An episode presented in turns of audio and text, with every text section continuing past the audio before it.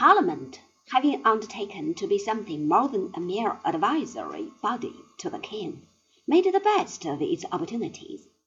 The old petition of rights of the year 1628 was fished out of a forgotten nook of the archives. A second and more drastic bill of rights demanded that the sovereign of England should belong to the Anglican Church.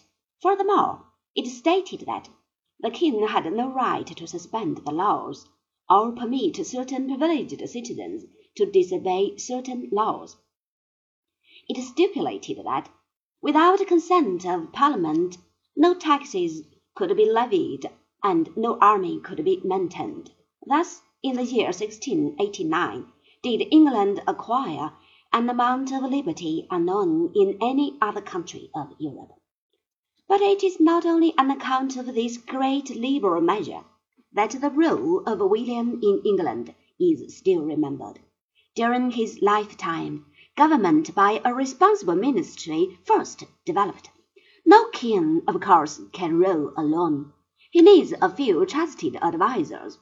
The Tudors had their great council, which was composed of nobles and clergy. This body grew too large. It was restricted to the small Privy Council.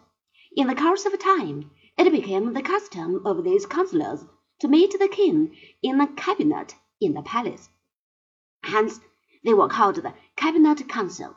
After a short while, they were known as the Cabinet.